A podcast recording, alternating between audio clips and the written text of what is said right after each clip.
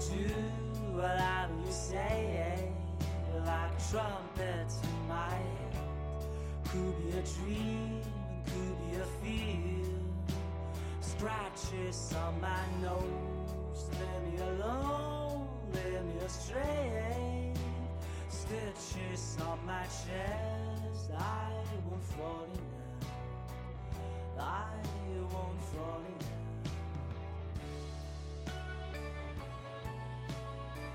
迎来到我们的播客交换日记，这是我们的第九期节目。哦，我是可乐。我是 Sherry。我们先嗯说一下最近的情况吧。我最近呢，这周末倒没有什么特别的地方，然后就不太舒服，也没出门。然后上周末的话，我跟一个朋友一起去看了一个舞台剧，嗯，是在那个一个小书店，然后观众啊加演员加起来也就四十个人，嗯，那个舞台剧的演员还是挺专业的，嗯，而且他们表演的时候也非常认真，嗯，在最后的时候，呃，快结束的时候，有一段是需要呃和观众一起跳舞的，然后我就猝不及防的被那个呃演员。中的那个小姐姐邀请了跳舞，我毫无准备，然后我的包都快掉地上了。她想拉着我的两只手跳舞，结果我一只手就只能扶着我的包，就很局促的跳完了那支舞。但是呢，这个嗯，这个经历还挺特别的，我第一次就是跟表演者一起跳舞这种，而且嗯。那个那部舞台剧的话，也是一个成人童话吧，是关于成长啊、爱情呀一个主题的，对，是这样的。你呢？我已经最近我已经在你的微博上，嗯，早就被 update 了这两件事情。哦，你刚刚说那个 沉浸式的，我就想到在上海，我有好几个那种沉浸式的剧场，特别想去。一个是叫不眠之夜，另一个就是金钱世界，就是它是那种应该不是前面有表演，然后后面和观众互动的。嗯，很久都没有去，虽然一直很想去。那个票还挺难抢的，我有看，它是有一栋楼，就是那种楼里面整个就是嗯一个戏剧的场景，然后那些观众都是在那个戏剧的真实场景中，就应该会非常的。你你是说不眠之夜还是那个金钱世界？应该是不眠之夜吧。嗯，听说很难抢，但是我前两天上班的时候和小伙伴聊，他好像去了那个不眠之夜，但他的评价不是特别好，我当时还挺惊讶的。我这两周过得嗯依然非常的平淡。上周末像往常的周末一样，又去了杭州吃麻辣香锅，然后这周我今天中午去了大学路吃。嗯，新疆米粉就还是平淡的，很快乐。还是咱们俩去吃过的那家，还是此处没有广告，是小喜甜。我他们家好像出了一些新的菜，就这次去的时候有一个是炒馕，我忘了他们家之前有没有，但我之前没有注意过，今天就点了那个炒馕，真的还挺好吃的。哦，你一说这个，我想起来了，我上周又又又吃了一个没吃过的，叫。蒸汽石锅鱼真的好好吃呀，真的是就被我朋友安利的哇。味又它是那种味道清淡的海鲜是吗？就是嗯，它会有很重的调料吗？就里面没有油，纯粹就是用鱼，然后它会呃用的是蒸汽的方式嘛。嗯，那个锅也是特制的那种锅，就很快就那个锅掀开以后，那个汤就是白白的，特别鲜美，喝起来特别好吃。嗯，我我们吃的那个是你有各种像火锅调料一样，你可以自己拿一个小碗去加那些调料，然后你可以把那个鱼里面的那些东西蘸着吃，但是那个锅里面东西就是原汁原味的。嗯，听起来还挺鲜的。那我们进入今天的正题吧。你是不是因为上次你提到了莫泊桑的项那个项链，然后你就才？想到了这本书，对的。然后我看的时候还发现，我们课本里还有那个《我的叔叔娱乐》也是他的作品，我特别喜欢他。那我来先介绍一下这个作者大概的情况。莫泊桑也是来自于法国的作家，是一八五零年八月五日出生于法国诺曼底地区。他以炉火纯青的短篇小说技巧被全世界读者誉为短篇小说之王，与美国作家欧·亨利、俄国作家契诃夫并称为世界三大短篇小说家。他一生是天才却短暂的一生。他。呃，去世的时候年仅四十三岁。嗯，他的生命虽然短暂，但是却是法国文学史上绝无仅有的高产作家。一生著有中短篇小说达到了三百一十篇。他被评论家们称赞为讲故事的高手。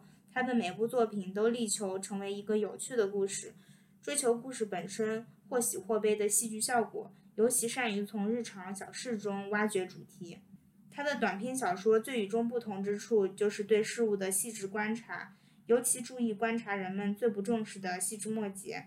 他的作品无不坚持客观写实原则，将作者的观点隐藏在文字背后，故事平淡准确的，就像真实发生过。只留耐人寻味的情节供读者自行思考。嗯，我们这次读的这本书呢，是精选了莫泊桑以不同背景创作的二十五篇名作。这本书还是非常推荐的，因为它的一些嗯，对各种阶层的呃还原描写都包含在这本书中，所以是对于读者们欣赏他的短篇小说的一个很好的选择。然后我们这本书的全名叫《莫泊桑短篇小说精选》。那我们来说说这些具体的篇目吧。首先从上次我们上一期节目中提到的项链来说起吧。那那我先说一下这个大概的情节。嗯，这个情节就是说，呃，有一个工薪家庭的女子，然后她丈夫呢工作也是普普通通，不是很有钱。然后她呢，又非常的渴望那些锦衣玉食的上流生活，整天的就是幻想自己被一些呃很好的装饰呀、家具呀包围起来，被呃非常好的仆人侍奉着，并且有漂亮的衣服呀、珠宝首饰呀，被很多男士所仰慕。有一次，他得到了呃一个邀请，去参加一个是很多人的一个社交场合吧。他就是想把自己打扮的非常高贵，然后他就向他的朋友借了一串非常名贵的钻石项链。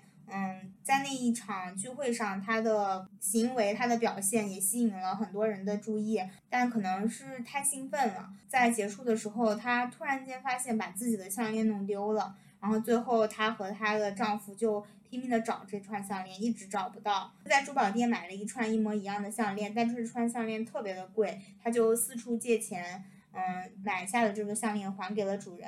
她和她的丈夫后来就用十年的时间去偿还这些债务，她自己就变成了一个特别粗鄙的富人。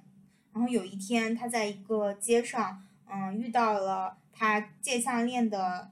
那个那位太太，她觉得她现在呃终于把这些钱都还清了，她就想着可以告诉他全部了，她就告诉了那位太太这个事情的经过。结果太太告诉她说：“我那串项链是假的，嗯，远远不值那么多钱。”然后这就是这个故事的结局。然后我就在想一个问题，就是说，嗯，这个就是工薪家庭的这个女子，她为什么？跟她的丈夫都不愿意先去问一问，然后直接就发生了后面这一系列事情，还有最后这导致了最后这个挺惨的这个结局。她为什么就没有先去跟他的朋友先去商量和稍微提一下这个事情的话，也不至于发生这个结局。嗯，我觉得是他不知道该怎么说吧，就是他不想告诉别人说这个项链丢了。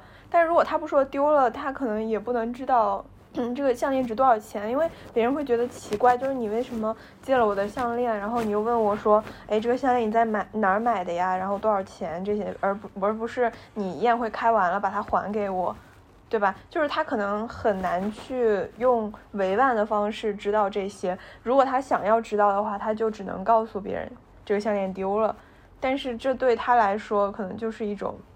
我觉得这个故事讲的可能不是愧疚，或者是这种有点心虚，有可能是他比较虚荣，但是我觉得，如果是发生在我身上的话，我更多的是有一种有点愧疚、有点害怕的情绪，就是别人借你一样东西，然后你把它弄丢了的时候，那种惴惴不安的心情吧。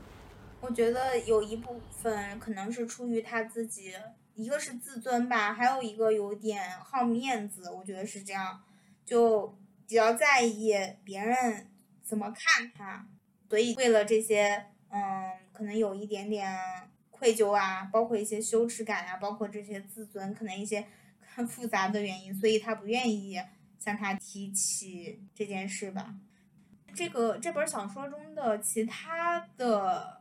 嗯，篇目里面的话，我觉得也有这种情绪在里面，就是感觉一个人他如果比较穷的时候，他反而会为这些跟面子有关的呀、跟自尊有关的事情啊，而去束缚住自己。我觉得会这样子，就很多这种。对，就是更加在乎自己的自尊，因为会更。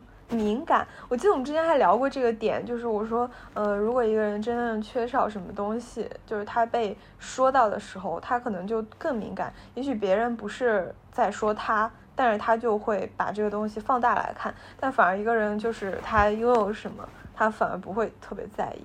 是的，有的时候也是一，就是那个穷人思维和富人思维的一个差异吧。对，而且这个小说，这个这本小说里，我觉得好像基本上百分之八十的篇目都跟这种所谓的虚荣、面子是有关的。你有没有发现？就我读的这些是的。那，你说一说吧，再说一个。嗯，我读的有一篇就是非常好玩的一篇，就挨着这个项链的一篇，叫《珠宝》，就是有一个先生他。嗯，他也是一个，就是算是小中产家庭，小中产家庭，就有一点点钱，但又不是很多。然后，嗯，收入比较稳定。他有一次晚会的时候碰到了一个少女，这个少女就是那种清贫，但是为人很正派，又感觉很贞洁的这个少女，大家都都都会称赞她。然后那个时候呢，他就向这个少女求婚，就成功的结婚了。后面他们过的日子虽然虽然没有特别有钱，但是因为他的妻子很会打理家政，就过得还是很忧郁阔绰的。但是他对他老婆有两件事情不满，有一件事儿就是他非常喜欢去戏院，另一件事儿就是他喜欢假的珠宝。后面呢，在有一次他从这个剧院回来之后，嗯，几天之后就肺炎死去了。她当时，她的丈夫非常的难过，非常痛心，从早哭到晚，一直在想念他的老婆。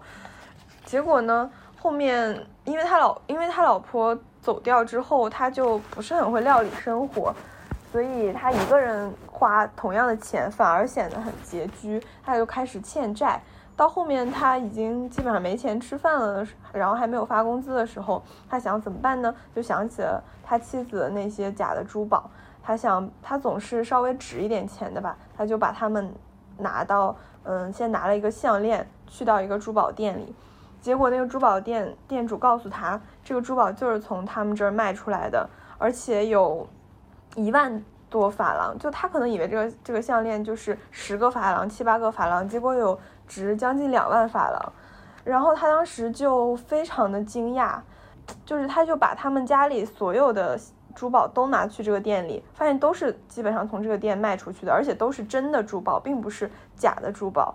然后这个时候他就开始想到底是为什么。后来他就想明白，这种唯一的可能就是这些珠宝是别人送给他妻子的，但他妻子就是不想告诉他这些，所以就跟他说这个是假的珠宝。然后后面他就把这些珠宝全都卖掉了，虽然对他来说是很。丢面子的一件事情，就是，嗯，他到店里，然后卖这些的时候，那个连珠宝店老板都是嘲笑的眼神看他，因为大家都知道他等于说是承认自己戴了绿帽子，他还把这些东西卖掉来花钱。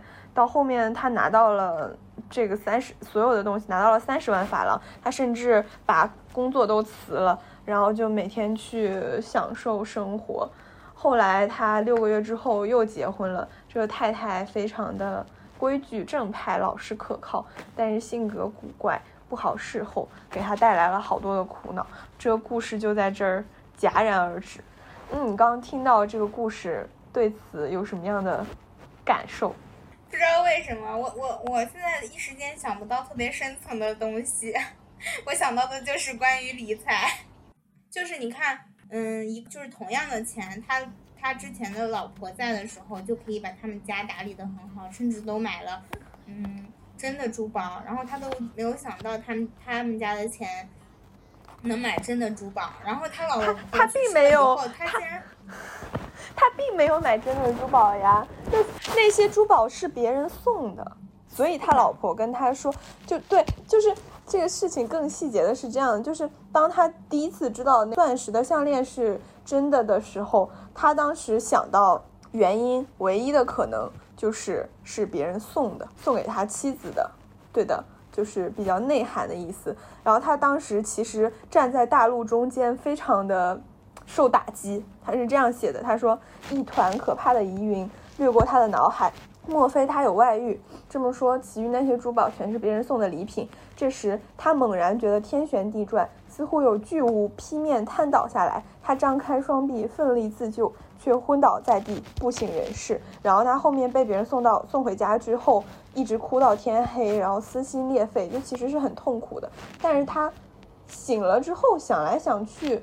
就把他妻子所有的珠宝都拿去那家给卖掉了。就就他其实肯定是不愿意去再去这个商店，因为这样就等于变相的被别人耻笑了。特别是在当时，对吧？就是那个项链的老板，其实看他的反应啊，然后去调查项链的来源，其实肯定是知道，因为他他的老婆有了外遇，所以才有了这些东西。然后他这个丈夫竟然现在拿到这个店里来卖。就其实是他很不愿意承认的一件事，但他还是这么做了，并且他这么做之后还拿到这笔钱之后跟别人炫耀，就是跟他什么上司说我是来辞职的，我已经继承了三十法郎的遗产，然后甚至他连去咖啡馆吃饭的时候，他坐在一个比较有身份的绅士旁边，他心里非常烧得慌，特别想炫耀，他就跟绅士说自己刚刚得到了四十万法郎的遗产，就你不觉得还是挺讽刺的？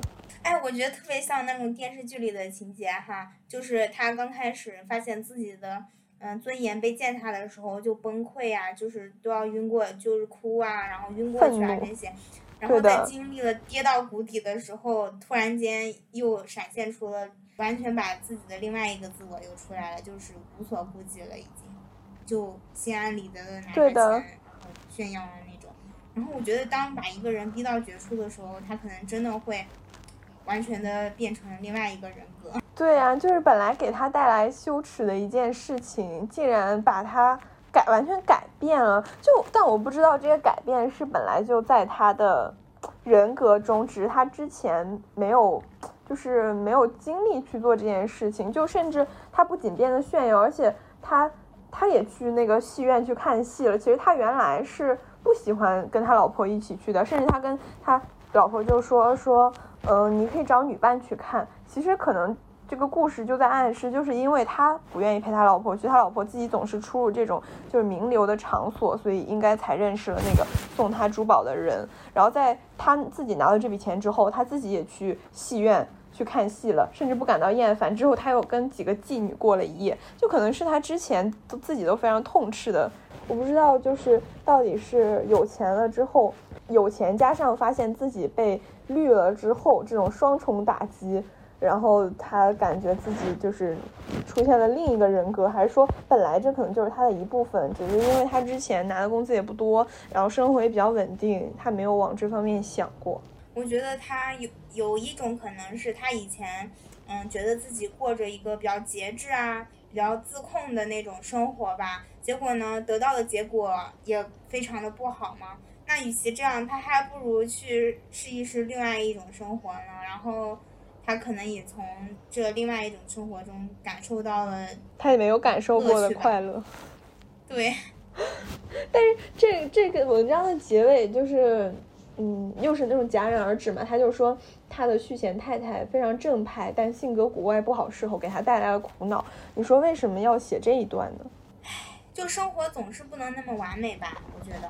你想想，他后来过着那么放荡的奢侈的生活，然后他最后娶到老婆还非常美好，为啥呢？为什么什么都好呢？总得有点缺憾吧。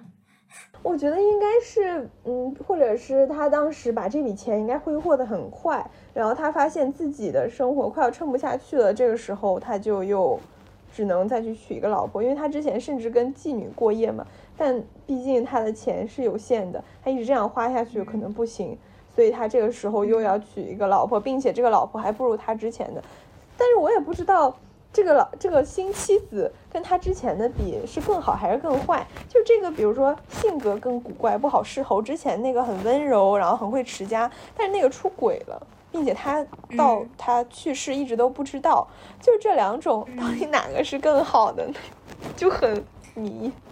我觉得就是怎么样也都不可能出现一个呃完全没有缺憾的东西吧。就是不管是人生啊，还有这个人的。人性呀，还是说生活吧，怎么样，都是总要有缺憾的呀，没有哪一个更好吧？是吧？你说这个男的他的一生也不是完全的顺风顺水的，不管是他选择前一种生活还是后一种生活，都是有缺憾的。然后他娶到的老婆呢，前一个老婆有好的一面，也有坏的一面，然后现在老婆应该也是有好有坏的吧？对，我觉得确实就就很难指望说一个人他的每一面都是你想要的。他既温柔善良，然后又会持家，然后他又非常忠贞。就也许之前那个温柔持家的老婆，她希望你跟他一起去剧院，然后你甚至都不跟他去，让他跟别人去。所以，所以也许他就逐渐的开始精神出轨，然后到完全出轨。所以我就觉得这些其实都是有迹可循的，就不能指望一个人他有各种各样的好。来吧，那你再分享一篇吧。我分享一篇，这一篇的名字叫《散步》。嗯，这一篇还是挺绝望的吧？就是嗯，讲的是一个呃公司的记账员，他是一直在一个呃阴冷潮湿、散发出难闻气味的一个房间里面做这个记账员的工作的。他一直做这个工作做了四十年，然后这个小办公室其实就跟一个监狱一样的。然后他一直也没有娶妻，一直也没有生子。他说他自己挣的这些工资也不容许他来娶老婆，他也从不享乐，也因此不奢求什么东西。他就整天就被这种不间断的单调工作，嗯，围绕着吧。偶尔呢，他弄得厌烦之后，也会产生一种柏拉图式的心愿。然后老天啊，如果我有五千法郎的年金，那就舒舒服服的花呗。但是他从来没有舒舒服服的花过钱，他每个月除了工资以外，也没有其他的钱可以领。他的生活呢，没有变故，没有激情，也几乎没有希望。梦想的能力每个人都有，但却从未在他平淡无奇的志向中伸展过。然后就。有一天呢，他就嗯出门，出门了以后，嗯，他就突然间就觉得啊，这个天气特别好，他就想去到大街上转一转，他就来到了大街上，他来到了香榭丽舍大道，随风荡漾的青春气息让他再度焕发了活力，继续向前走着。他走着走着，感觉饿了，就走进了一家酒馆去吃晚饭。这顿晚饭，他就点了很多东西，包括呃酸汁羊角啊、沙拉，还有莴笋，嗯，甚至又点了波尔多上等的葡萄酒，撒到一些布里奶酪上。饭后，他又喝了一杯咖啡，这在他是不常有的事。嗯，接着他又喝了一杯上等的白兰地。嗯，他上路了以后，巴黎的夜已然降临。嗯，这是一个无风的夜，一个温热的夜。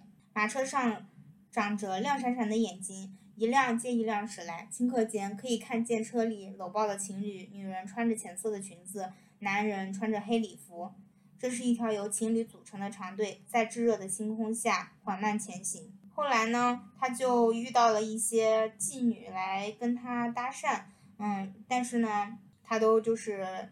很扫兴的回绝了吧，然后就那些人又开始，嗯，骂他呀之类的。然后呢，他就又坐在长凳上面，嗯，马车依旧不停的驶过，他就开始思考面前出现的这一切，嗯，买来的爱或出自真情的爱，花钱的吻或自由的吻，爱情他是不太懂的，他一生中出于偶然或出于意外有过两三个女人，可是他的收入不容许他有任何额外的花销。他想起从前的生活与所有人的生活是那么不同，他的生活是那么灰暗，那么沉闷，那么平淡，又那么空虚。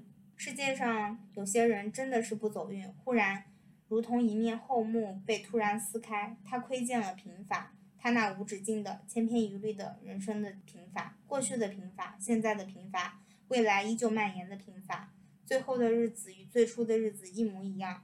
他眼前一无所有，背后一无所有，四周一无所有，心中一无所有，到处全都一无所有。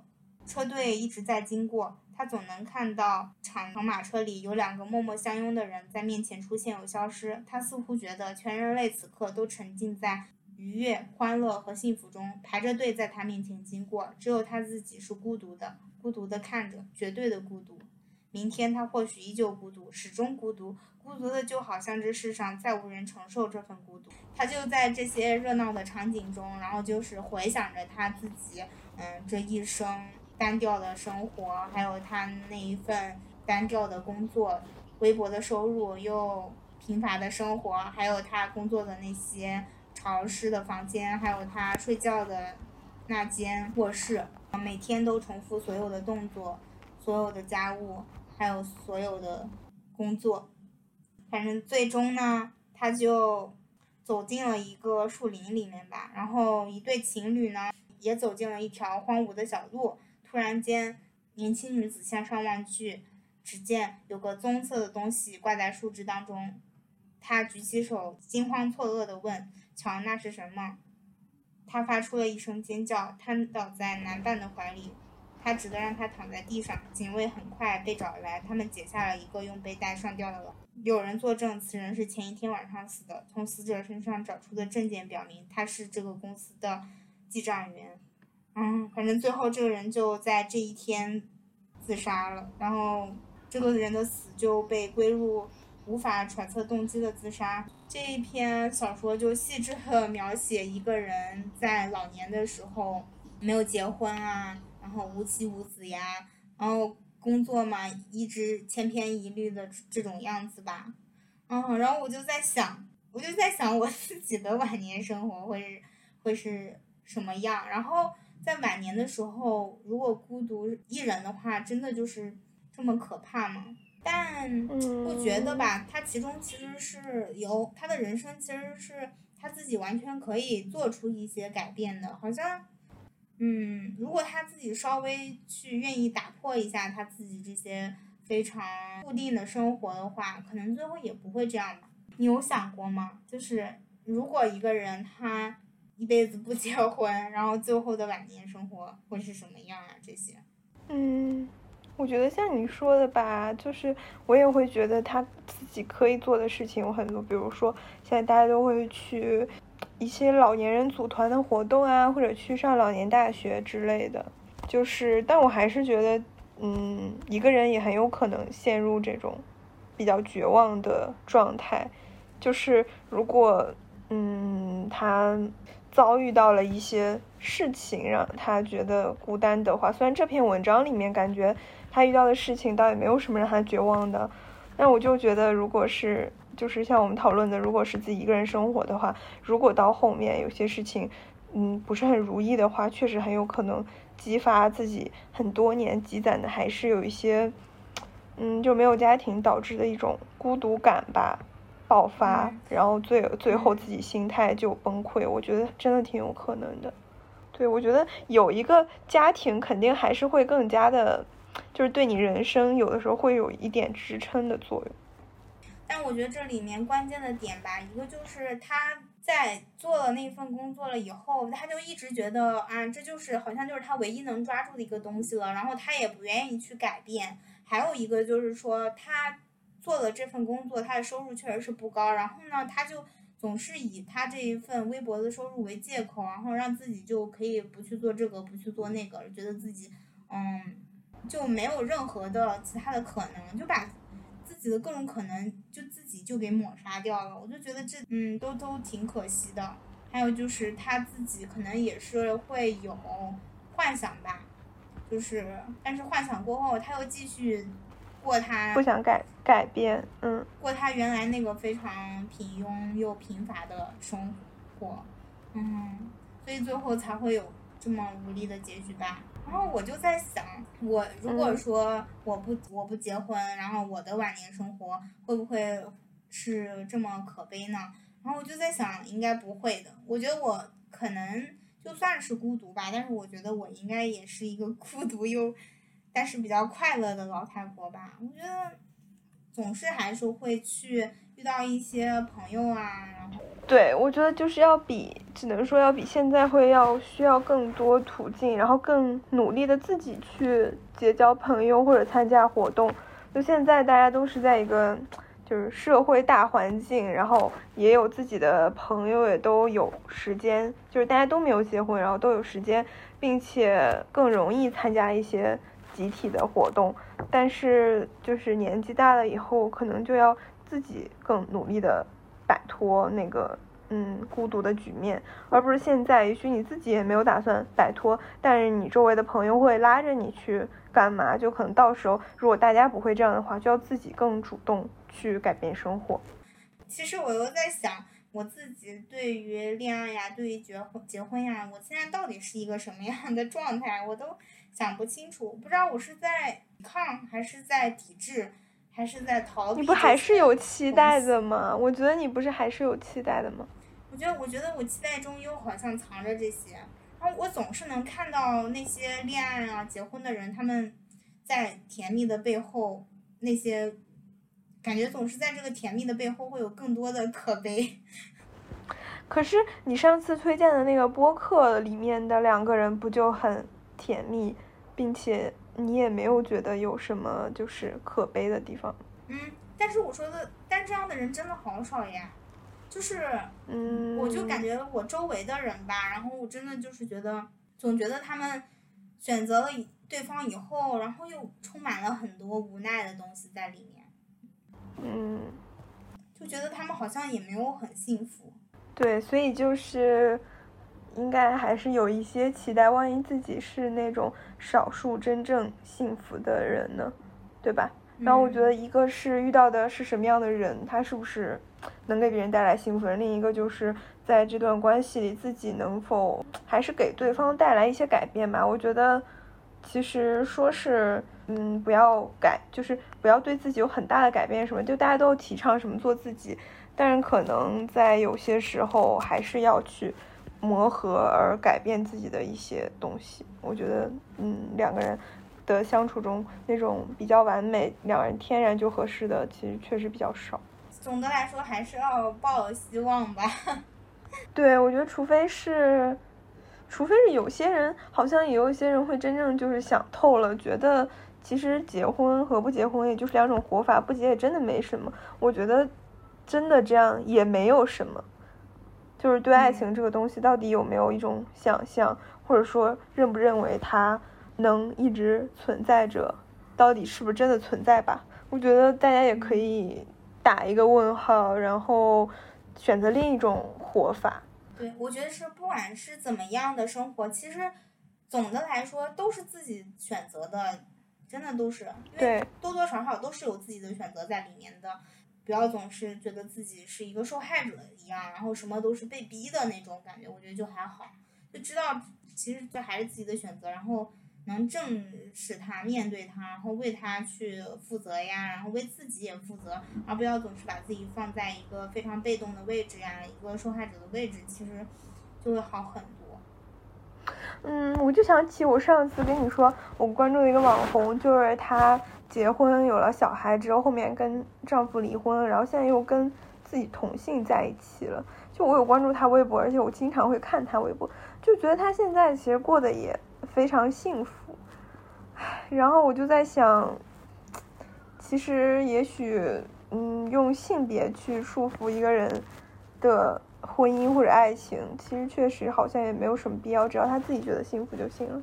你们刚刚说那两个女生，她们是友谊呢，还是那个有恋爱关系的？他们是在在一起了，已经，而且你知道，我还挺，对，而且我还很惊讶的是，那个女生。呃，两个都是女生，就是那个一开始结了婚有孩子的那个女生，就是她妈妈也有的时候会来他们家一起住啊之类的，她妈妈也对另一个女生非常好，就是这一点的开放性上，其实我真的还挺惊讶的，但是也觉得这样比那种家人不愿意。同意，然后两个人又被迫分开，然后都各自不幸福，或者说逼着这个离婚的女生去跟其他男人去相亲啊，或者怎么样的，我总觉得这样其实还是好很多，就是要更宽容。我是觉得不是恋人关系哈，就是那种女性的友谊，然后一直生活着下去，然后一两个人就一直是好朋友啊，然后两个人都是单身，嗯，一直到终老，我觉得也挺幸福的。幸福的。对的，就是两个刚好都这样生活状态，不是。然后我就想到你刚刚说的那个，就是受害者的角度了。我想到，我觉得应该是这样的，就是会有一种，有时候会存在一种纠结，就是这个纠结在于你对现在的生活状态会有一些不满，但是呢，你又不确定说换了生活状态一定会好，因为其实确实是不一定的。就有的时候你觉得两个人生活不好。它是有一些不好的地方吧，但是也许你换了一个人生活之后，它未必会比之前好。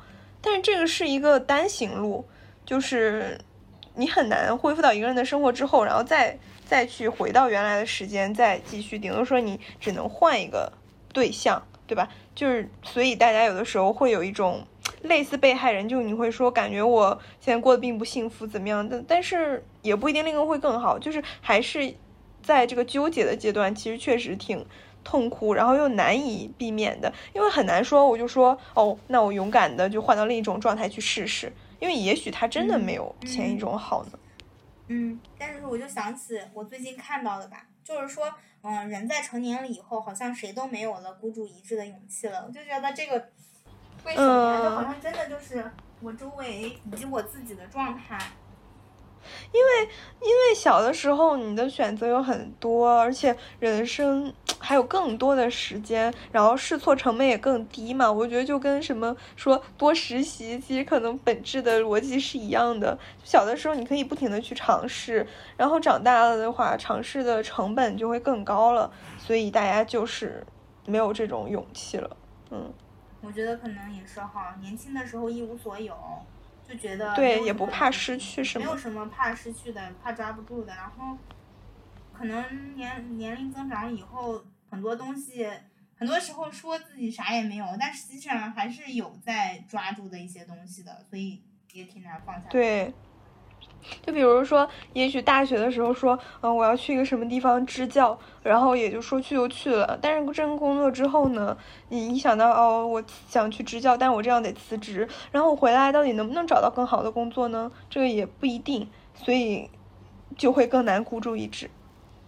哎，成年人的无奈。不需要承担什么责任啊之类的。后果。你确实是应该承担了更多的责任，来自于，嗯。养活自己的吧，还有关于家庭的责任。嗯，对，就是自己要做出一些选择。我感觉小的时候，其实那些选择都是更小的，就是一个在普通正常人的选择，其实都比较简单的。你不需要去选择，嗯，我要上学还是我去当演员，就是不用面临这种选择，只是学习，然后考试，就这样被推着往前走就行了。顶多说可能选专业，我觉得就是。人生中第一次需要自己做选择的时候，唉，就现在做个选择，然后成本都还是比较大一点的。对，然后真的又没有回头路。这就让我想到了这这里面提到的另外一个，也这里面的另外一篇小说，这这篇小说叫《幸福》，这就是完全的孤注一掷的故事啊。来讲讲吧。在他们这边有一个掌灯前的品茶时间，然后这就会有一些品茶的客人们在这里面谈论着爱情呀，探讨着这个古老的话题，反复说着一些老生常谈的事情。然后他们就在聊着聊着的时候，就看到了远处的一个奇怪的东西，然后不明白那是什么东西。然后有人就说那个是一座岛，只有在某些特殊的气象条件下，当空气极其明净。不再有水雾遮挡远方的时候，一年当中可以看见两三次。嗯，就这个岛，然后其中有一个人就想就讲起了这个岛上的一个故事。嗯，他说他有一次去到这个岛上的时候，遇到了一个老妇人吧。嗯，这个老妇人跟另外一个呃老人生活在一起，他们两个就是在这个荒芜的岛上生活着。然后那个另外的一个老人，他是她的丈夫，但是他已经没有听力了。然后就这个老人就问这个年轻人他的来历，然后发现，嗯，他们两个原来都是来自同一个地方的。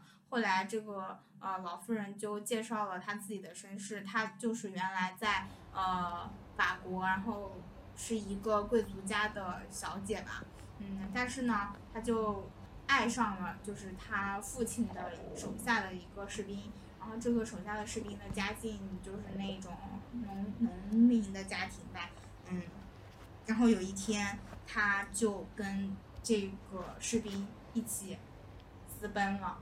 消失就直接从大家的视野中消失了，然后大家都不知道他们到哪里去了，然后一直到这个年轻人到了这个岛上，才发现他们原来就是逃到这个岛上面，然后一直生活在这里，过着特别心寒的生活。就是他来他们家的时候，也就只有一道菜，就是用橄榄菜、土豆和肥肉混在一起炖的浓汤。但是他看到这个老妇人凝望着他那个已经。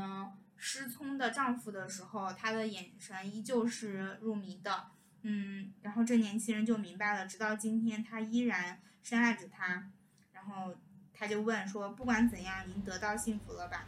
他的回答发自发自肺腑，没有丝毫犹豫。嗯，是的，非常幸福，他是我最大的幸福，我从没有后悔过。然后这个年轻人就凝视着他，觉得爱情的力量真是让人赞叹、惊异又感伤。这个富家小姐当年就跟着这个男人走了，跟着这个农民走了，使她自己也变成了农妇。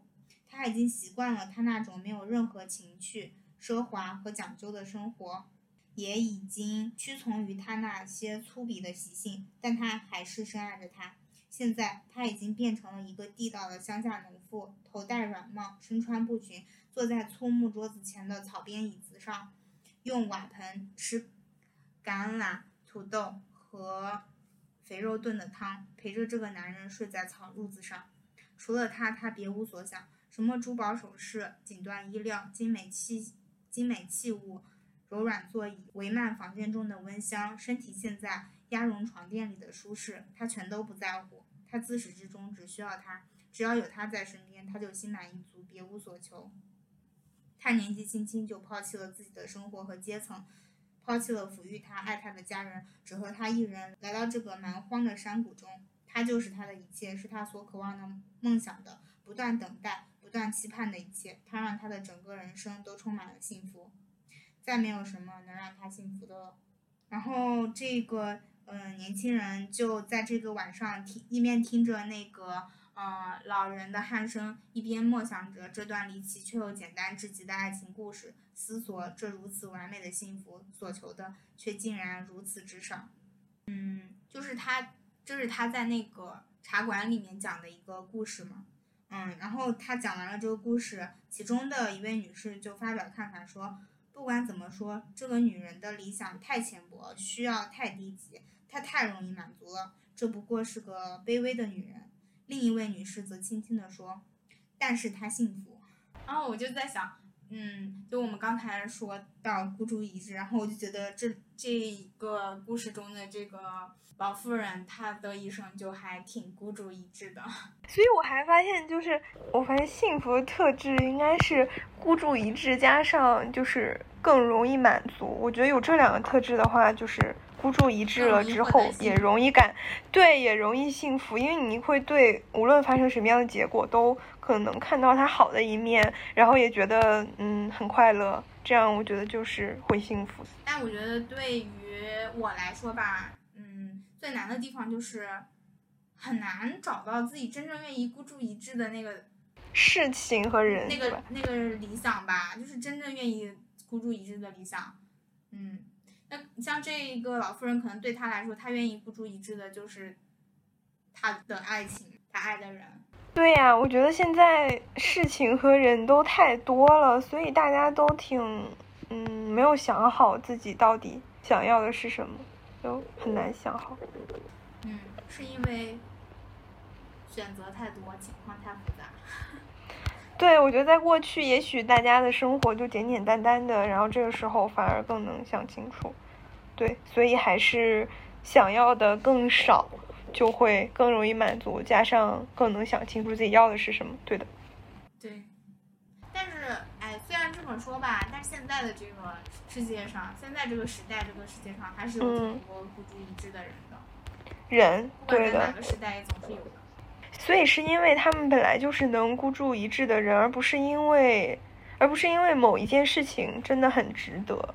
就是单说这件事儿，就如果某一件事儿它发生发生在你身上，也许一个不会孤注一掷的人发生在一个不会孤注一掷的人身上，也许他还是不顾不会孤注一掷，对吧？所以主要是看是发生在谁的身上，而不是多大的什么样的一件事儿。看这个人本身吧，因为我觉得可能。别人遇到了这一个士兵，他就不会做出他这个选择呀。对，对的。所以，要是一个非常值得的人出现在你面前，你很可能也不会为他孤注一掷吗？对呀，因为我本来就不会为这种这件事情孤注一掷的人，我觉得是这样，就是或者是不可能存在一个人让我为他孤孤注一掷的。但是我觉得可能会存在一件事让我为他孤注一掷，但这件事我也没有找到。握手，握手，握手。你也是这么想的吗？那你也是不可能为一个人是吗？没有，就是至少你后面说到还没有找到某一件事儿的时候，我觉得是更加赞同。就是好像我现在都觉得。就小的时候会认定了某一个方向，然后去某一个城市，就对这些其实我是很执着的人。到现在吧，反正我心里想想，其实嗯，这样的工作有这样的好，那样的工作有那样的好，然后这样的人有这样的好，那样的人有那样的好，就好像其实选选什么也不会错，选什么也都行。这个时候就很难有一种执着，哪怕我现在觉得在上海也好，去杭州也好，嗯，也许去深圳也好，就是什么都可以，反而变得。那这个时候就就没办法孤注一掷，我不知道是因为是因为确实很多时候不用孤注一掷，因为什么都确实挺好的，还是说是因为我没有找到我心里最想要的那个东西？大多数时候都是一个矛盾的存在吧，我觉得是这样，不管是人还是事儿，都是一个矛盾的存在。很少有人能真正的去过一个极其简单的生活，而且我觉得就是，嗯，一个人能不能幸福和他的际遇有关，也和他自己有很大的关系。也许那个老妇人她没有跟这个农户走，她也许过得也很幸福。就有的时候，也许需要的不是孤注一掷，而是一种幸福的能力。我我是觉得，但是我觉得幸福的能力其中就包含了你是否就是有这种孤注一掷的勇气，就是能够懂得取舍吧。我觉得就是。舍弃一些这种东西，选择那个真正重要的。对他们应该是有这种依存的关系。看来我们关于关于莫泊桑这本小说还是有很多想想聊的。我们可以看看下期要不要加更一期。好呀，嗯，那就以我们最终讲的这一篇的关键词来结尾吧。我觉得。总的来说，还是一个勇气吧。我就愿大家在往后的生活中能拥有更多的勇气，然后去做自己想做的事，过自己想做过的生活。